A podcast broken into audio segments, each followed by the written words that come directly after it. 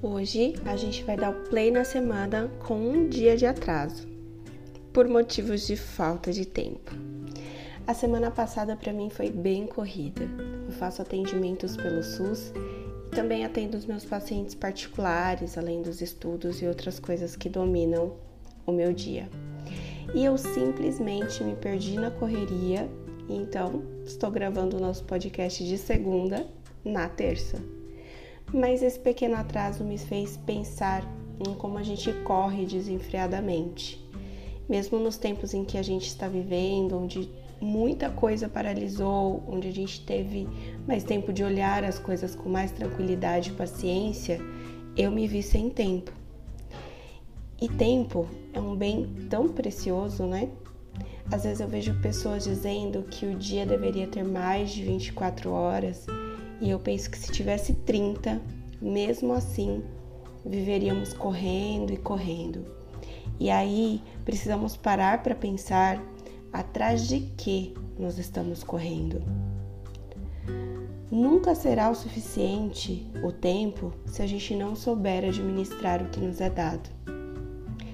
Eu não soube administrar meu tempo na semana passada e algumas coisas estão acontecendo com atraso mas sabe o que, que eu acho na realidade? Essas coisas não estão com atraso. Elas estão acontecendo exatamente quando deveriam acontecer.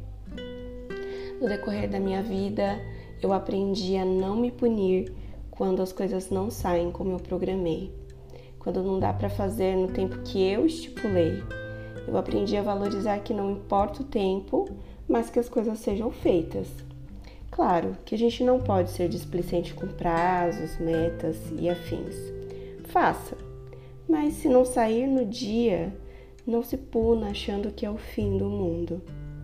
Aprender a gerir o seu tempo não precisa se tornar um sofrimento. Você comanda ele e não ele que te comanda. Entendem?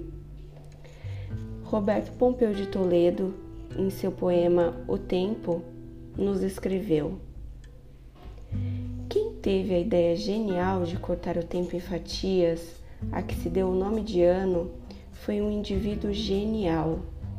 Industrializou a esperança, fazendo-a funcionar no limite da exaustão.